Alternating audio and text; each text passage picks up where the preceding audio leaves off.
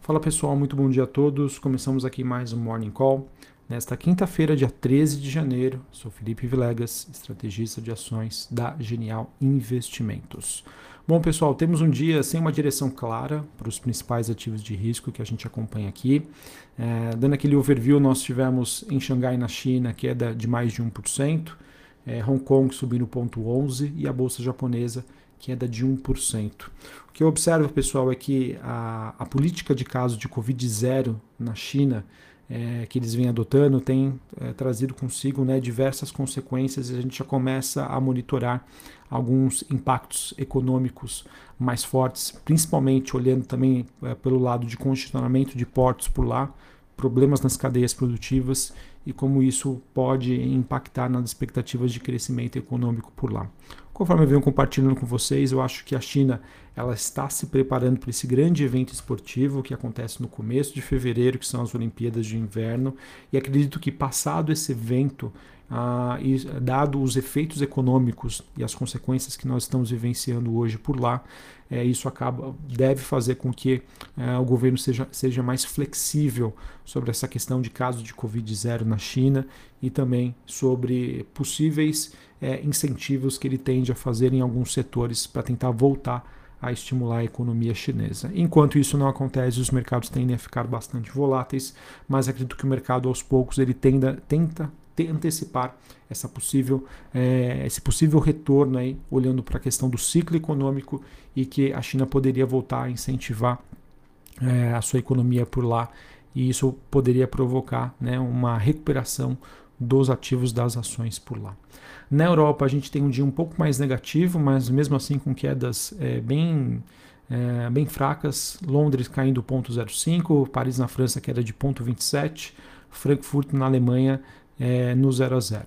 Olhando para os futuros norte-americanos, nós tivemos, nós temos neste momento S&P, Dow Jones e Nasdaq com altas leves, S&P subindo 0,09, Dow Jones 0,05 e o, a Nasdaq subindo 0,18. VIX, que é aquele índice do medo, subindo 1,65, ele que se aproxima aí novamente dos 18 pontos. Acredito, pessoal, que o mercado é, aos poucos vem assimilando todos os acontecimentos nesta, nessa semana e na semana anterior, em que nós tivemos a divulgação da ata do FONC, nós tivemos o discurso do Powell essa semana e nós tivemos ontem a divulgação dos dados de inflação. É, os dados de inflação que mostraram, sim, né, um, um, um número bastante alto. É, na parte qualitativa, né, bastante ainda pressionado pela inflação de aluguéis, que tende a ser algo mais estrutural do que algo transitório. Mas enfim, pessoal, como o dado veio em linha com o esperado e como, na minha opinião, o mercado se preparou para um dado muito pior, dado a ata do FONC que foi divulgada na semana passada, é, isso acabou proporcionando um movimento de recuperação para boa parte dos ativos de risco. Ah, então vamos acompanhar, eu acho que é ainda bastante cedo, é, o mercado funciona desse jeito mesmo, ele sempre vai tentar antecipar os fatos e conforme eles vêm acontecendo, ele faz ali as suas correções, mas eu acho que ainda não tira uh, isso, é, esse movimento de recuperação que a gente observa hoje não, não apaga e não faz com que a gente acredite que 2022 tende a ser um ano fácil, um ano tranquilo, um ano de recuperação e de maiores altas. Acho que a gente ainda precisa monitorar tudo o que acontece né, dentro da dinâmica de inflação e do mercado de trabalho nos Estados Unidos para entender como vai ser esse posicionamento e essa postura do Fed, Banco Central Norte-Americano, sobre esse processo de subida de juros e restrição monetária. Beleza? É, sobre seguindo aqui né, na, nas principais movimentações, a gente tem um dia uma leve baixa aqui para o dólar index, ele que é negociado hoje abaixo dos 95 pontos. Lembrando que o dólar index é o dólar contra uma cesta de moedas. É, nós temos a taxa de juros de 10 anos nos Estados Unidos, Estados Unidos subindo 1,34, ela que volta a ser negociada na região de 1,75. Bitcoin subindo 2,5%, se aproximando dos 44 mil dólares a unidade. Temos um dia um pouco mais negativo para as commodities, pessoal. Petróleo WTI negociado em Nova York queda de 0,04, 82,61.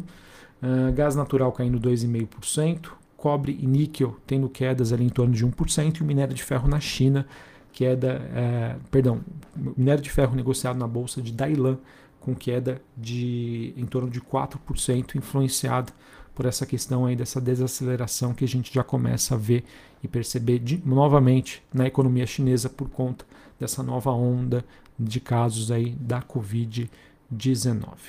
Em relação ao Brasil, pessoal, a gente acaba também surfando né, essa melhora no otimismo e na percepção do investidor em relação aos ativos de risco. Interessante observar eh, duas características do mercado brasileiro nos últimos dias. Olhando para o mercado de ações, nós tivemos é uma busca pelo investidor por ações de construção civil, varejo e small caps. Essas são empresas que foram muito depreciadas né, por conta de todo o cenário Brasil que a gente conviveu nos últimos meses.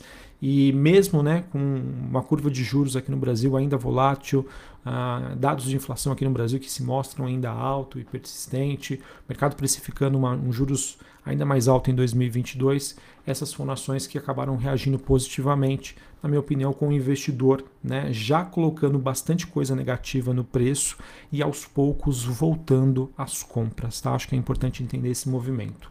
Outro ponto que nós temos, pessoal, é o efeito que nós temos hoje, né, olhando para tá, o nível de Selic, no nível de taxa de juros que nós temos hoje, para as expectativas que nós teremos nos próximos meses e que isso, de certa maneira, pode trazer um pouco mais de ancoragem é, em relação ao câmbio, né, ou seja, dólar contra o real aqui no Brasil. Tá? A gente já começa também a ver um pouco desse efeito com essa atração aí de capitais e que e não que não vai ser direcionado para a bolsa, vai ser direcionado para a renda fixa, mas que isso possa trazer ainda um certo alívio para essa questão do câmbio aqui no Brasil. Tá? Então vamos acompanhar é, se essa tendência continua.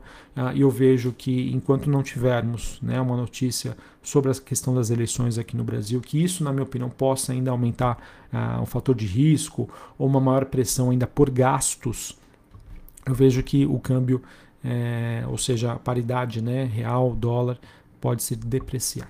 Tá? Então vamos acompanhar esse movimento, fruto né, do efeito taxa de juros, simplesmente, mas que precisa de outros fatores para que essa tendência continue. Certinho? É, bom, pessoal, não temos grandes notícias, tá? Olhando para o mercado de ações. Então acho que segue um pouco mais do mesmo, tá? Em relação ao que nós estamos acompanhando nessa semana, em que o investidor segue monitorando, tá? A questão é, de como deve ser o processo de subida de juros nos Estados Unidos e como vai se dar esse processo, né, eleições aqui no Brasil, é, questão fiscal e como isso tende a impactar ah, os nossos ativos, né, câmbio, é, bolsa, câmbio e também taxa de juros. Olhando sobre a agenda do dia, nós temos às 9 horas da manhã aqui no Brasil dados sobre volume de serviços calculado pelo IBGE e nos Estados Unidos às 10 e meia da manhã novos pedidos de seguro-desemprego, mercado que gosta bastante de acompanhar os dados relacionados ao mercado de trabalho nos Estados Unidos. Beleza, pessoal? Então é isso que eu tinha para trazer para vocês. Uma ótima quinta-feira, um bom pregão a todos e até mais. Valeu.